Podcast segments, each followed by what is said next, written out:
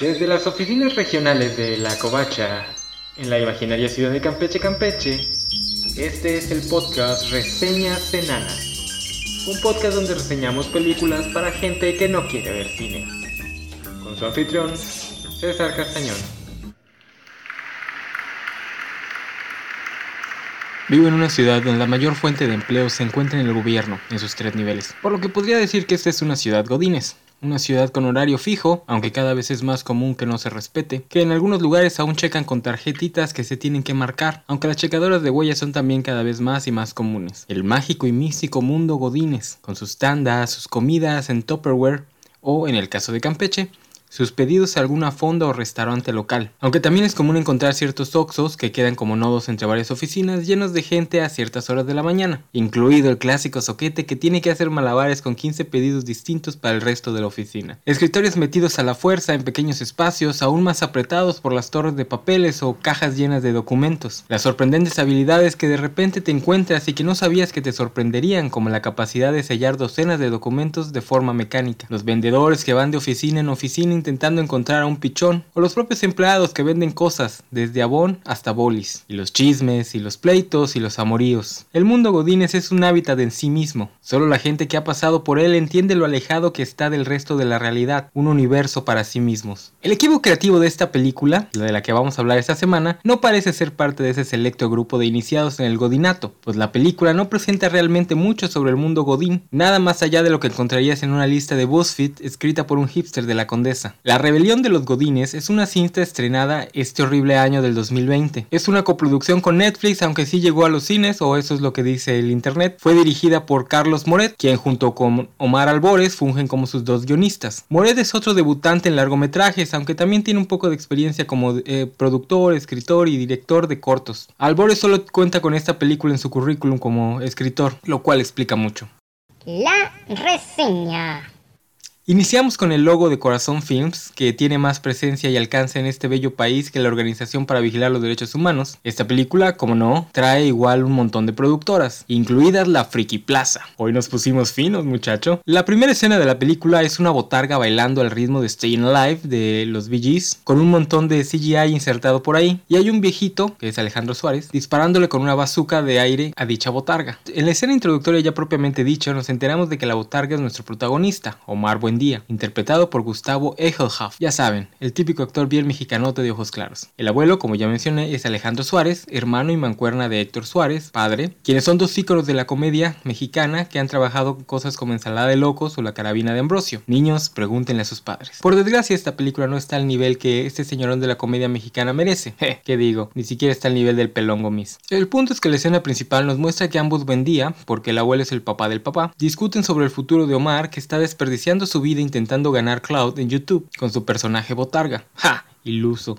Todos saben que el éxito en internet son los blogs ñoños. En fin, que el punto es que Omar se tiene que conseguir un trabajo de verdad, pero Omar sueña con ser un gran entrepreneur y poner su empresa de nombre Cherry, porque todas las grandes empresas se llaman como una fruta o algo. Ahora, ambos tienen un negocio en la Friki Plaza. ¿Por qué si ya tienen un negocio, el abuelo trata a Omar como un nini? Especialmente si está tratando de usar la botarga y el internet para darles publicidad. Porque esto es México y la mugre Friki Plaza y sus negocios no son dignos de la mentalidad de tiburón o algo, no sé. Así que ya saben niños que tienen negocios de este tipo, ustedes no son entrepreneurs de verdad. Que por cierto, para quien como yo, que vive en una ciudad sin, friki, sin plaza de la tecnología, la Friki Plaza es una franquicia, mire usted. Lo que hace aún más uh, gracioso, digamos que gracioso, que esta película la trate como un changarro ahí nomás, a pesar de que son productores. O sea, la Friki Plaza es productora de esta película. Aunque bueno, igual la gente de la Friki Plaza tiene mucho humor autocrítico, yo que sé. La discusión le da al abuelo un ataque cardíaco para que nuestra historia pueda avanzar, pues el abuelo no tiene un buen seguro médico. Porque recuerden niños, tener un changarro en la Friki Plaza no es un trabajo de verdad. Y Omar tampoco. Así que Omar decide dejar sus sueños y conseguirse un trabajo de verdad, un trabajo godines, mientras el abuelo se va a cumplir sus propios sueños que dejó relegados en su juventud. ¿De dónde sacará el dinero para cumplir sus sueños si no pueden pagar un tratamiento médico? No piensen en eso. Así Omar comienza el trabajo de conseguir trabajo, y así la cinta nos entrega el primero de muchos montajes, en este caso un montaje donde Omar parece romper la cuarta pared, aunque realmente está hablando con su abuelo, para enlistarnos todos los pasos para conseguir empleo. Y mientras vemos todos los chistes malos que se pueden hacer al respecto en un solo montaje. Al final Omar logra encontrar chamba en una empresa llamada Rolotech y en su primer día todo le va mal. Primero, se lleva el traje de su papá que aún huele a naftalina y luego, mientras se tomaba una selfie, por culpa de un mi rey, se cae en una fuente y tiene que entrar a su primer día laboral oliendo a naftalina y todo mojado. Pero no se preocupen, porque justamente en el elevador encontrará al que será su interés romántico, Maribel, interpretada por Ana Carreiro, una actriz guapísima a la que la producción le pone unos lentesotes y un competito en la frente y la viste medio nerd para que interprete a, a la mujer guapísima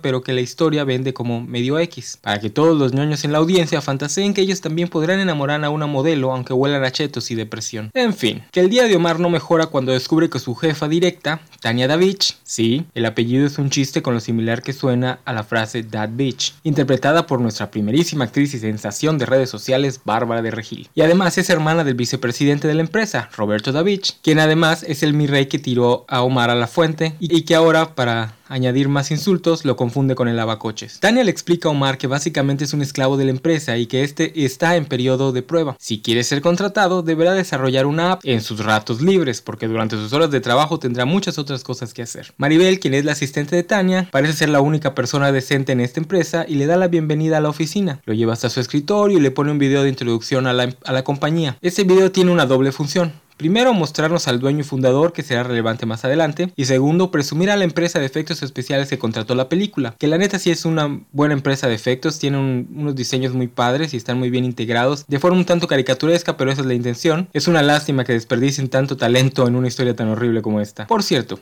si ustedes están imaginando una oficina Godines, no. Esta es una startup cliché, llena de milenias con y siendo fifís. Al parecer la gente de la producción en su vida ha visto una oficina Godines, o tal vez lo que ellos querían era burlarse de las startups, lo cual dudo, y alguien los obligó a poner Godines en el título. En fin, que es hora de presentar al resto del cast, los compañeros de trabajo de Omar, Kike y Hugo, los mejores programadores de Rolotech y quienes le explicarán a Omar cómo es la vida Godines, en el segundo gran montaje de esta película, otra vez en forma de lista. En esta lista hay un par de chistes que sí son referencia al mundo Godines, pero también hay un par de chistes medio misóginos, luego hay un chiste sobre un guardia que tiene acento sudamericano y parece que esa es toda la gracia, que tiene un acento, y termina el montaje diciéndole que el nuevo paga las chelas del primer día en el bar, lo que inmediatamente nos lleva a otro montaje, ahora más musicalón, al sonido de electrocumbias con Omar, Hugo y Kike haciéndose befos en un bar. Al siguiente día en la oficina, Omar recibe una videollamada del abuelo que está cumpliendo sus sueños y la escena nos da a entender que se prepara a tener sexo con una mujer en una iglesia. Solo menciono esto porque es un chiste tan malo y tan metido a la fuerza que se vuelve una genialidad porque bien podría ser una sutil referencia a los gags sonsos de las películas de risa en vacaciones. Para los más jóvenes, pregúntenle a sus papás.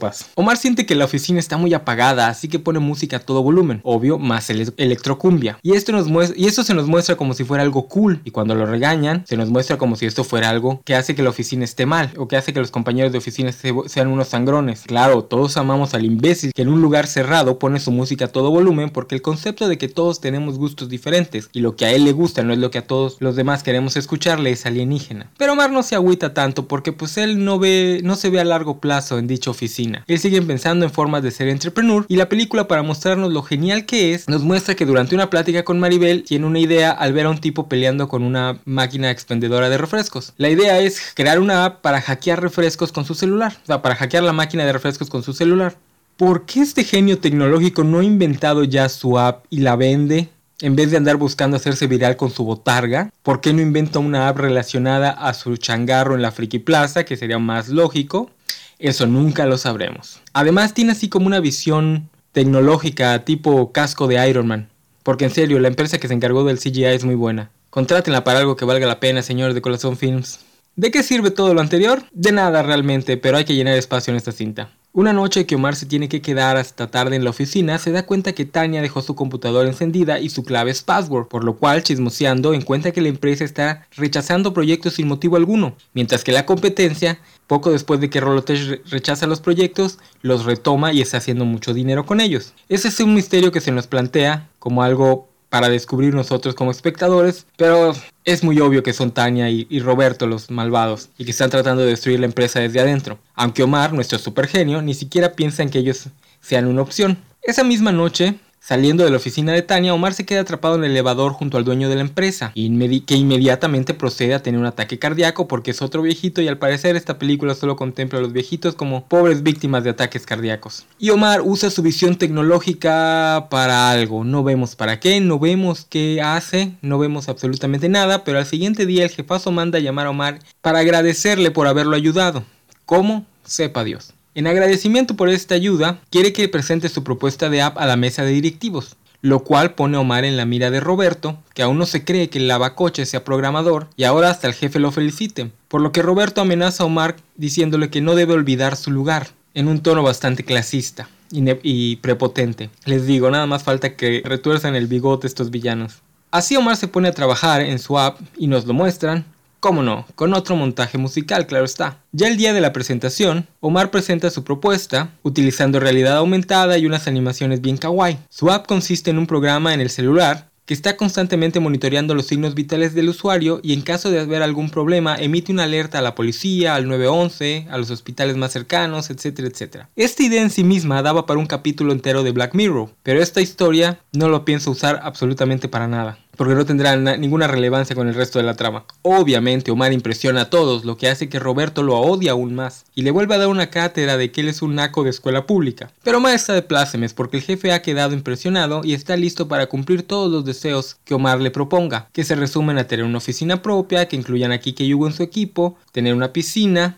poner electrocumbias a todo volumen, ya saben, el sueño de todo hipster. Demostrando que todo lo godín en esta película sale de alguna lista de BuzzFeed porque es obvio que los creadores no tienen ni idea, pasamos a un concurso de karaoke entre Rolotech y su competencia, la que les digo que les está ganando el mandado, retomando los proyectos que ellos rechazan. El concurso se llama, como no, el Super Topper, porque habría que meter dos referencias en una sola. Digo, a los godines les gusta el karaoke y los toppers, ¿no? Vemos, then again, otro montaje musical otra vez al ritmo de electrocumbias, porque los creadores de esta cinta quieren demostrarnos que ellos conocen al México real, el de abajo, el del pulque y el mezcal, o algo, no sé. Omar es un pequeño traspié ya que él quería participar usando su botarga y Kike y Hugo tienen que darle una pip talk para convencerlo de salir a cantar como él mismo. Sale a cantar con voz entrecortada y llena de nervios, pero la canción, Soldado del Amor, la famosa canción de Mijares, que puede convertir a cualquier godín en un Sansón, logra prender a toda la gente en el bar y todos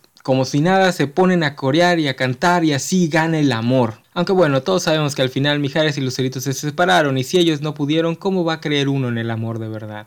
Omar y Maribel se besan, el equipo de Omar vence a la malvada empresa enemiga y nuestra película acaba con un final feliz con Omar habiendo aceptado el mundo Godines como su propio mundo. Eh, no es cierto. Bueno, sí hay un beso entre Omar y Maribel y ganan el concurso de karaoke, pero la película no acaba aquí porque esta película no sabe de qué trata. Es más una sucesión de sketches encadenados. La película, viendo que aún le falta media hora, mete reversa en la relación entre Omar y Marisol y nos presenta y nos los presenta el otro día todos awkward, uno frente al otro. Omar la invita al cine en una escena que solo sirve para hacer una referencia y un chiste contra Eugenio Derbez. Y Dios me libre, pero esta película no tiene ningún derecho de burlarse de Eugenio Derbez. En fin, que Omar escucha que el jefazo dice que si no logran tener un proyecto exitoso en poco tiempo van a tener que empezar a despedir gente, por lo que se decide a quedarse trabajando toda la tarde en su app, olvidando que invitó a Maribel al cine, por lo que Maribel llega en la noche a buscarlo, y tras una breve plática de qué pasó y qué onda cómo estamos, si somos novios o no somos novios, proceden a jugar futbolito, lo que en esta película es una analogía para el sexo, y durante el juego las cosas se van calentando y proceden a hacer el delicioso frente a la cámara, lo que en esta película es una analogía... Ah, no, no, no, no, eso sí es una escena sexual. Porque aún hay cineastas que no entienden que andar desnudando a sus actrices, aunque la película sea para una comedia para toda la familia es algo que dejó de hacerse hace 15 años, pero bueno. Ah, pero esta noche de pasión les va a cobrar factura, pues las cámaras han grabado todo, todo, todo. Bueno, no todo, nadie grabó a Omar en la compu de Tania. En fin, que con la incriminadora escena bien guardadita, Roberto chantajea a Marisol para que le robe el disco duro a Omar donde tiene guardado el proyecto de la app. Al mismo tiempo, el abuelo Buen Día, quien acaba de regresar de vacaciones, vuelve a sufrir un paro cardíaco y tiene que ser llevado al hospital de emergencia. Ya en el hospital, Maribel aprovecha para robarle a Omar la llave de la caja fuerte donde guarda el disco duro. Deja a Omar durmiendo, regresa a la oficina, roba el disco, se lo entrega a Roberto a las afueras del edificio y regresa con Omar, quien no ha despertado, ahí dormido todo este tiempo en una silla en la sala de espera del hospital, ni Tom Cruise en Misión Imposible.